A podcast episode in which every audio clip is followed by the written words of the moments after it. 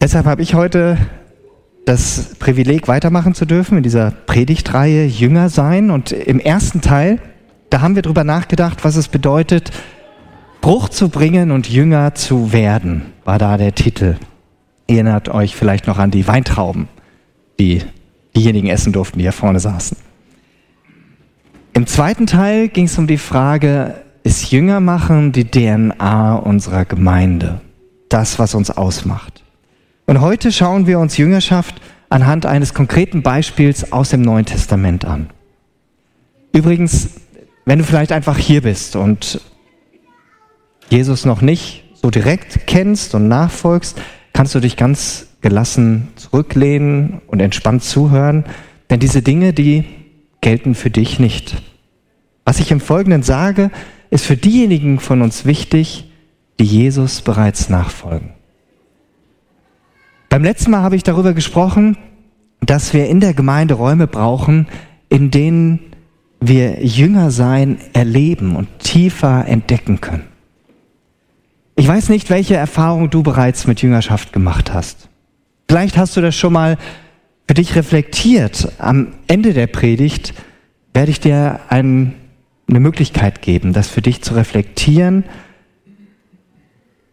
Das kannst du sogar mit nach Hause nehmen. Mal kleiner Teaser, auf diesem Tisch vorm Ausgang liegen 30 Blätter und am Ende gibt es auch einen QR-Code, das kannst du dann abscannen. Wenn ich mein Leben Revue passieren lasse, dann stelle ich fest, Jüngerschaft habe ich dort erlebt, wo ich intensiv mit anderen unterwegs war. Und zwar auf Augenhöhe. Nicht, dass mein Gegenüber immer den gleichen Erfahrungsschatz hatte wie ich. Manchmal älter, manchmal jünger. Es ging eher um die Haltung. Wir begegnen einander auf Augenhöhe, um gemeinsam Entdeckungen auf unserem Weg mit Jesus zu machen.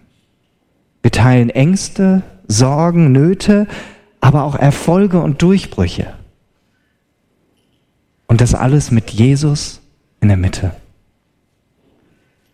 Ich hatte zum Beispiel während meines Studiums hatte ich Zweierschaften und das waren ganz wertvolle Treffen für mich. Wir haben uns einmal die Woche getroffen und hatten so verschiedene Punkte, die wir immer miteinander durchgegangen sind. Persönliche Dinge, aber auch Dinge in Bezug auf die Bibel, haben miteinander gebetet und diese Treffen, die haben mich stark geprägt. Und auch in den letzten Jahren habe ich mir immer wieder Menschen gesucht, mit denen ich intensiver unterwegs war. Ähm, weil dieser Austausch einfach so wertvoll ist. Jetzt ganz frisch haben mein bester Freund und ich, er, er wohnt ein paar Stunden entfernt, wir sehen uns nicht häufig, meistens nur ein, zwei Mal im Jahr, aber wir haben jetzt begonnen, dass wir einmal im Monat uns ganz bewusst zum Beten treffen. Also einfach telefonieren, uns austauschen und miteinander beten. Und das ist so wertvoll. Der Titel für heute Morgen, da kann ich die PowerPoint jetzt gebrauchen, habt ihr ja schon in der Ankündigung gehört oder gelesen. Jünger, Jüngerschaft konkret. Am Beispiel von Paulus und Timotheus. Paulus war jemand, der unfassbar viele Menschen zum Glauben geführt hat. Er war ein sehr kluger Jude, er gehörte zu den Pharisäern, zu denen, die das Alte Testament sehr ernst nahmen. Und zunächst war er ja für die Nachfolger von Jesus eine riesige Bedrohung. Ich habe es gestern gerade noch mal gelesen, Apostelgeschichte 7, 8 und 9, da wird das erwähnt. Er dachte, das, was diese Menschen, die diesem Christus nachfolgen, tun, ist, dass sie Gott lästern. Und deshalb fand er es gut, dass Stephanus gesteinigt wurde, der erste Märtyrer. Er war nicht aktiv dabei, er hat nur auf die Mäntel derer aufgepasst, die die Steine auf Stephanus geworfen haben. Und dann steht da in Apostelgeschichte 8, Vers 1, und Paulus stimmte dem zu, was da geschah. Stimmte dem Lynchmord zu an Stephanus. Und er selber wurde ein Eiferer dafür, die Jesus-Nachfolger in Jerusalem gefangen zu nehmen, ins Gefängnis zu stecken er wollte sie einsperren und daran hindern, von diesem Jesus weiter zu erzählen. Doch mitten in seinem religiösen Wahn, den er nicht nur in Jerusalem hatte, sondern den er dann noch ausbreiten wollte Richtung Damaskus, da begegnet ihm Jesus. Überraschend, einschneidend und sogar mit Special Effects.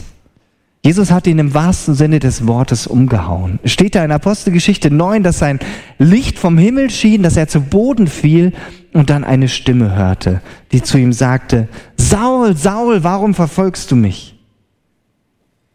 Er aber sprach, Herr, wer bist du? Der sprach, ich bin Jesus, den du verfolgst. Seine Begleiter haben auch diese Stimme gehört, aber nichts gesehen. Paulus will aufstehen und er kann aber nichts mehr sehen. Er ist blind und muss geführt werden. Und wie es im Einzelnen weitergeht, das kannst du selbst in Apostelgeschichte 9 nachlesen. Aber an der Stelle hat Paulus gemerkt, er verfolgt nicht einfach Menschen, die diesem Jesus nachfolgen, sondern Jesus sagt ihm, du verfolgst mich.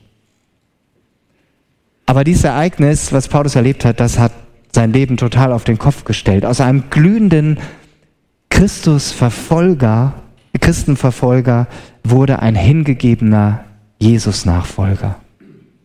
Paulus hat sich voll und ganz in den Auftrag hineingegeben, den Jesus ihm danach gegeben hat. Die nächsten Tage und Wochen haben ihn total umgekrempelt.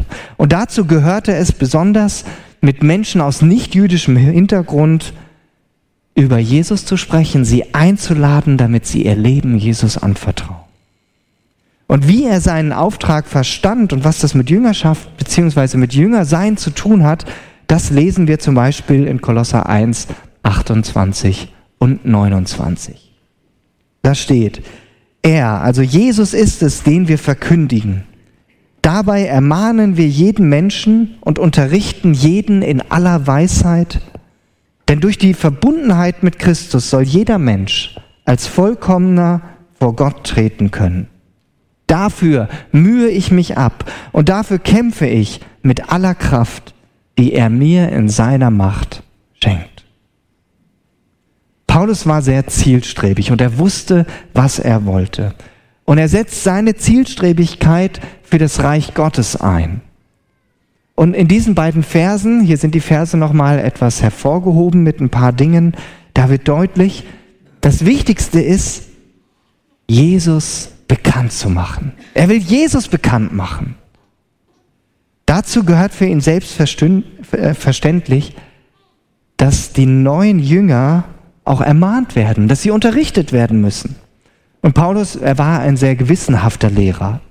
Er wollte keine halbbekehrten Menschen zurücklassen. Ja, noch mehr. Sein Ziel ist, sein Ziel war es, dass die Menschen so intensiv mit diesem Jesus verbunden sind, dass sie vollkommen vor Gott treten können. Und dafür scheut er keine Kosten und Mühen. Aber er weiß auch, dass er nichts aus sich heraus tun kann, sondern nur, wie es hier heißt, aus der Kraft die Gott ihm in seiner Macht schenkt. Wenn ich euch das so erzähle, dann muss ich zugeben, bei mir ist das oft nicht so. Ich bin oft nicht so zielstrebig wie Paulus hier. Er hatte eine ganz besondere Gabe und eine hohe Einsatzbereitschaft für das Reich Gottes. Aber es geht an dieser Stelle auch nicht darum, dass wir uns jetzt mit Paulus vergleichen und da ist wahrscheinlich jeder von uns, der da vielleicht nicht ganz so gut abschneidet, sondern du und ich sind eingeladen, von seiner Haltung zu lernen, seiner Haltung, die uns hier begegnet. Paulus, der war kein Einzelkämpfer.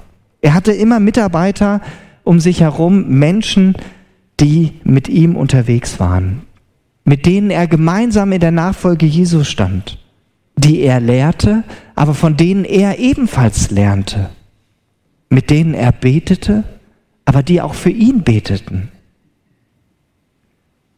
Vermutlich weiß der ein oder andere von euch, dass der äh, Brief an die Kolosser, den Paulus geschrieben hat, dass er den nicht alleine verfasst hat, sondern er hat ihn verfasst zusammen mit Timotheus. Ganz am Anfang des Briefes lesen wir, ich lese euch das vor, Paulus, nach dem Willen Gottes zum Apostel von Jesus Christus berufen und der Bruder Timotheus als Einleitung, wer diesen Brief geschrieben hat. Wer war dieser Timotheus? Dass er sogar mit Paulus einen Brief an die damaligen Gemeinden oder die Gemeinde da in Kolosse schrieb. Von Timotheus erfahren wir in Apostelgeschichte 16 folgendes. Könnt ihr hier mitlesen? Paulus kam wieder nach Derbe und Lystra. Dort in Lystra lebte ein Jünger namens Timotheus. Er war der Sohn einer Christin jüdischer Herkunft, aber sein Vater war Grieche. Timotheus hatte einen guten Ruf bei den Brüdern und Schwestern in Lystra und Ikonien. Paulus befand sich gerade auf seiner zweiten Missionsreise. Die Gemeinde in Antiochia hatte ihn zunächst ausgesandt mit Paulus und Barnabas, die erste Missionsreise. Sie haben Gemeinden gegründet und erlebt, Menschen sind zum Glauben gekommen und jetzt ist er auf seiner zweiten Missionsreise unterwegs. Und er hatte sich Silas als Begleiter ausgesucht und jetzt lernten sie in Lystra gemeinsam Timotheus kennen. Und sie blieben dort eine Weile. Wie lange steht hier nicht im Bibeltext?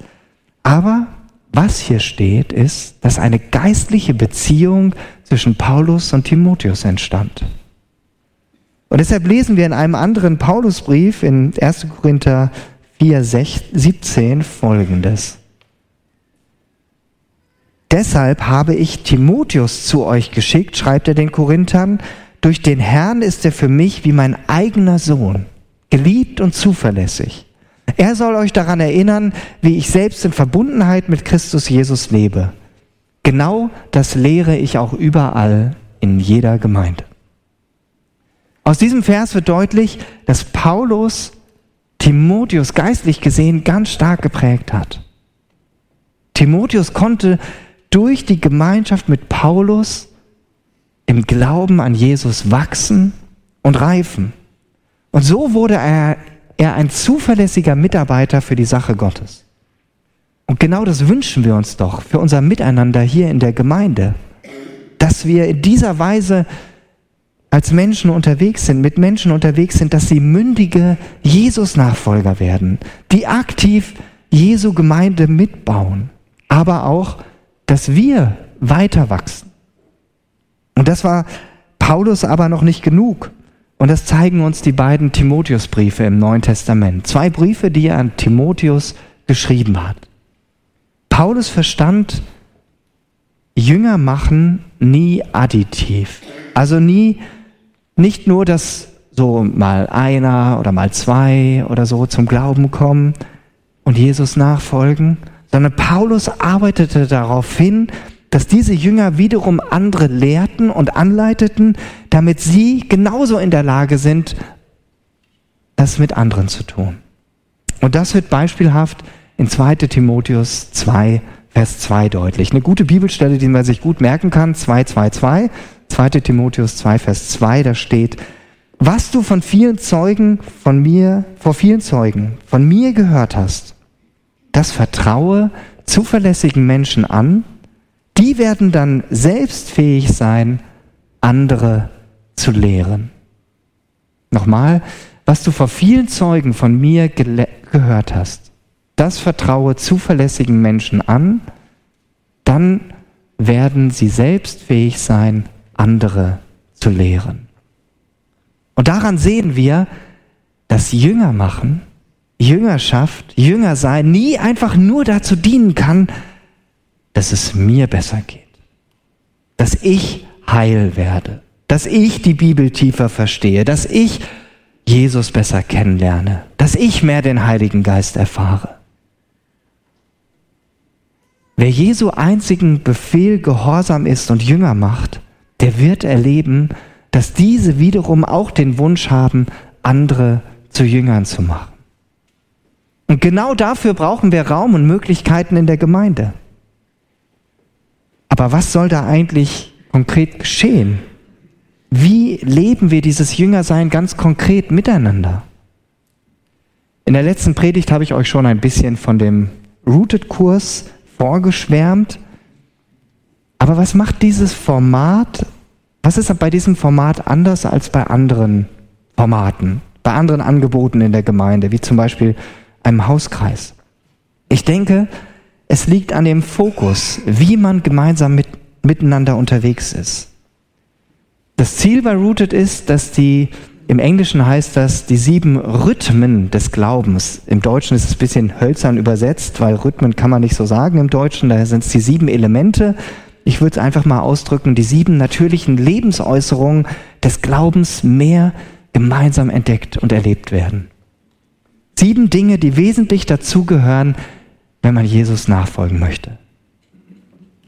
Und das Besondere liegt auf dem Fokus. Wir entdecken gemeinsam, wir wachsen gemeinsam und gemeinsam lernen wir von Jesus und wie er uns durch den Heiligen Geist führt. Was sind diese sieben Lebensäußerungen eines Jüngers? Ich habe euch mal die Grafik mitgebracht. Tägliche Zeit mit Gott, Gebet, Freiheit erleben, aufopfernde Großzügigkeit, diene deinem Umfeld, erzähle deine Geschichte und gemeinsam feiern. Tägliche Zeit mit Gott, also diese Dinge, die sind jetzt nicht weltbewegend neu. Da ist jetzt nichts, boah, krass, habe ich noch nie gehört. Ja, wenn du mit Jesus unterwegs bist, ist alles irgendwo wahrscheinlich bekannt. Aber es geht darum, die Art und Weise, wie lebt man das? Tägliche Zeit mit Gott, okay, das ist was, das muss ich selber einüben. Da bin ich persönlich gefragt. Kennt viele unter dem Stichwort stille Zeit. Entschuldigung. Gebet spielt aber auch eine Rolle. Bei Rooted gibt es zum Beispiel eine extra Gebetseinheit, wo wir drei Stunden miteinander beten, verschiedene Dinge ausprobieren und Gebet neu und intensiver und vor allem gemeinsam kennenlernen. Wir sprechen auch offen über Dinge wie feindliche Festungen, Dinge, wo Jesus noch nicht Raum in unserem Leben hat.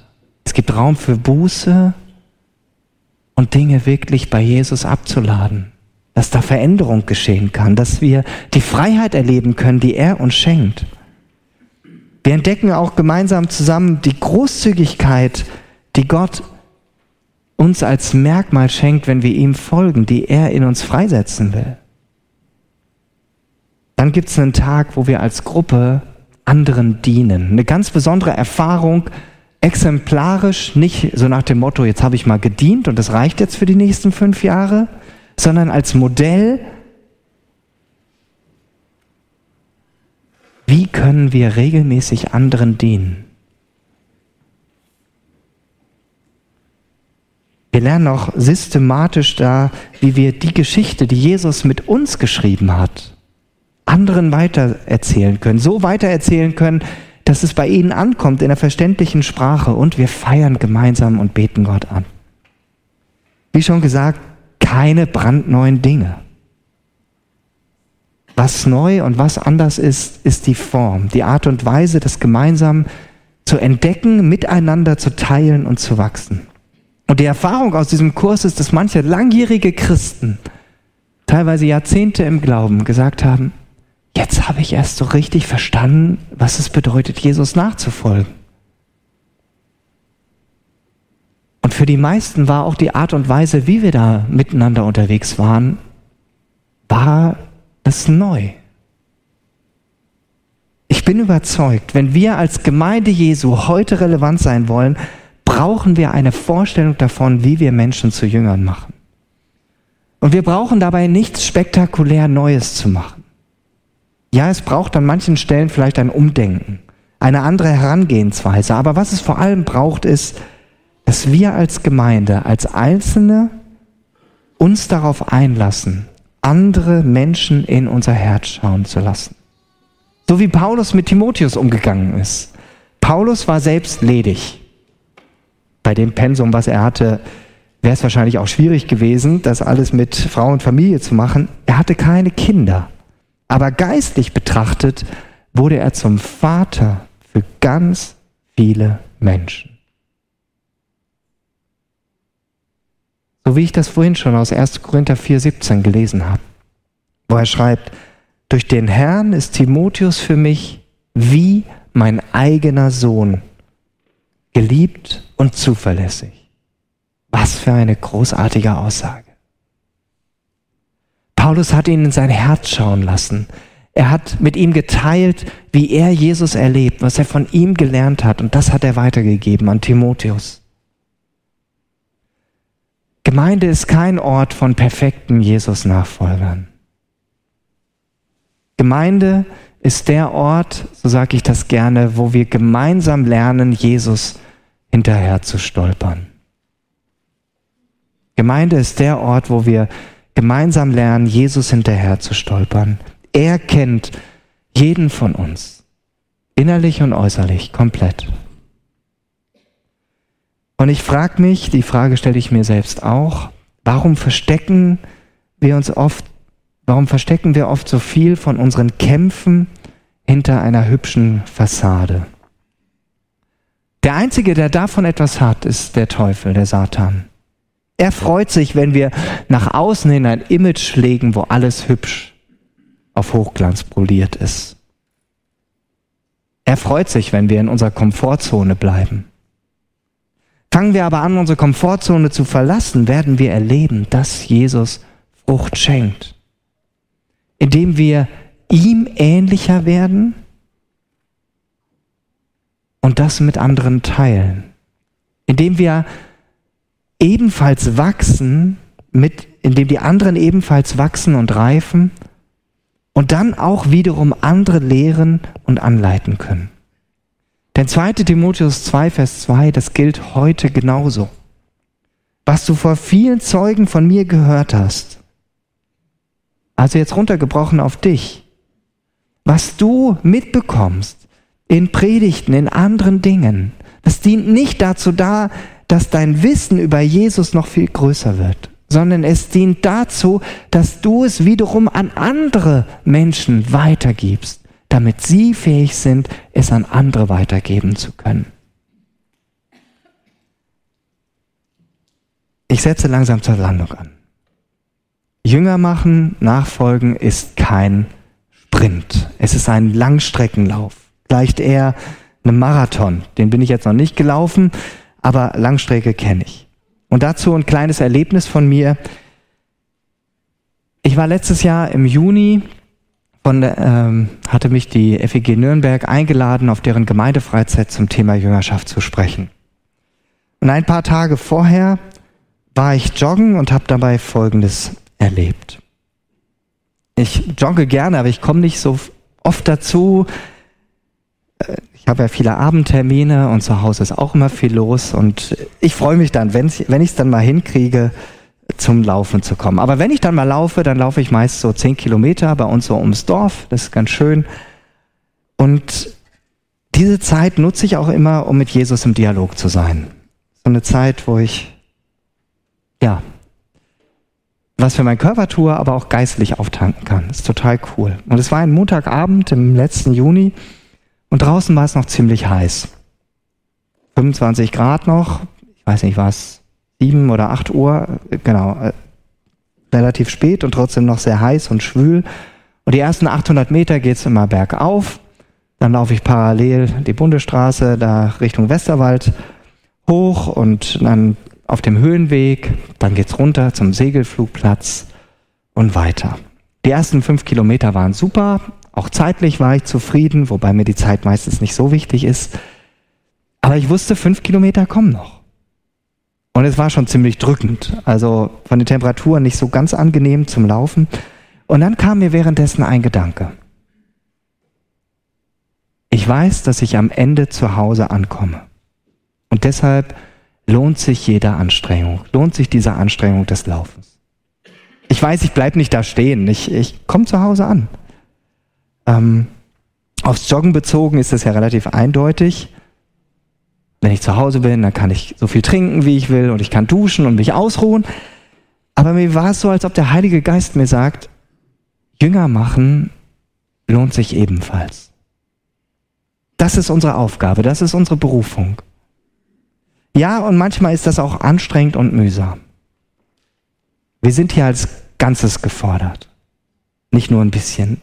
Aber wir haben bereits unser Ziel vor Augen, unsere Heimat bei Jesus.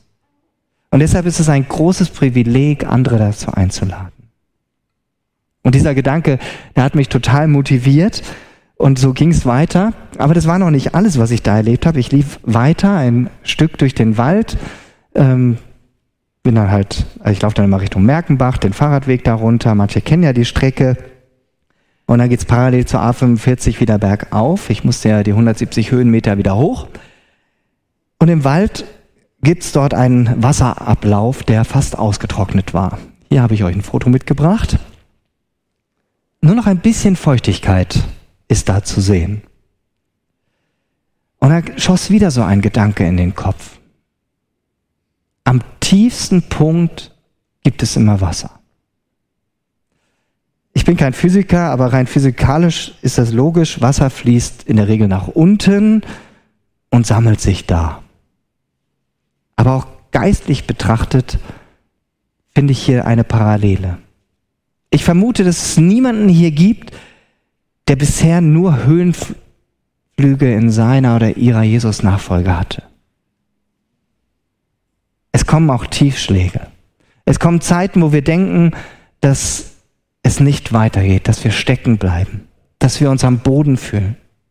Doch gerade dann erleben wir diese Tatsache, dass wir nichts aus uns herein alleine heraus tun können. Dass wir nichts aus eigener Kraft tun können. So wie die Rebe am Weinstock aus sich heraus keine Frucht hervorbringen kann, sondern nur indem sie am Weinstock bleibt. Was will ich damit sagen? Wenn wir meinen, ganz unten angekommen zu sein, dann ist Jesus bereits da. Er hält sein lebendiges Wasser für uns bereit. Und das finde ich total ermutigend, gerade im Blick auf Jüngerschaft. Und ich wünsche uns als Gemeinde, dass wir hier noch viel mutiger werden, auszuprobieren, wie wir Jünger sein konkret leben und umsetzen können. Es gibt hier nicht die perfekte Methode, auch nicht den perfekten Kurs oder so. Da es braucht nur die Haltung, nicht stehen bleiben zu wollen.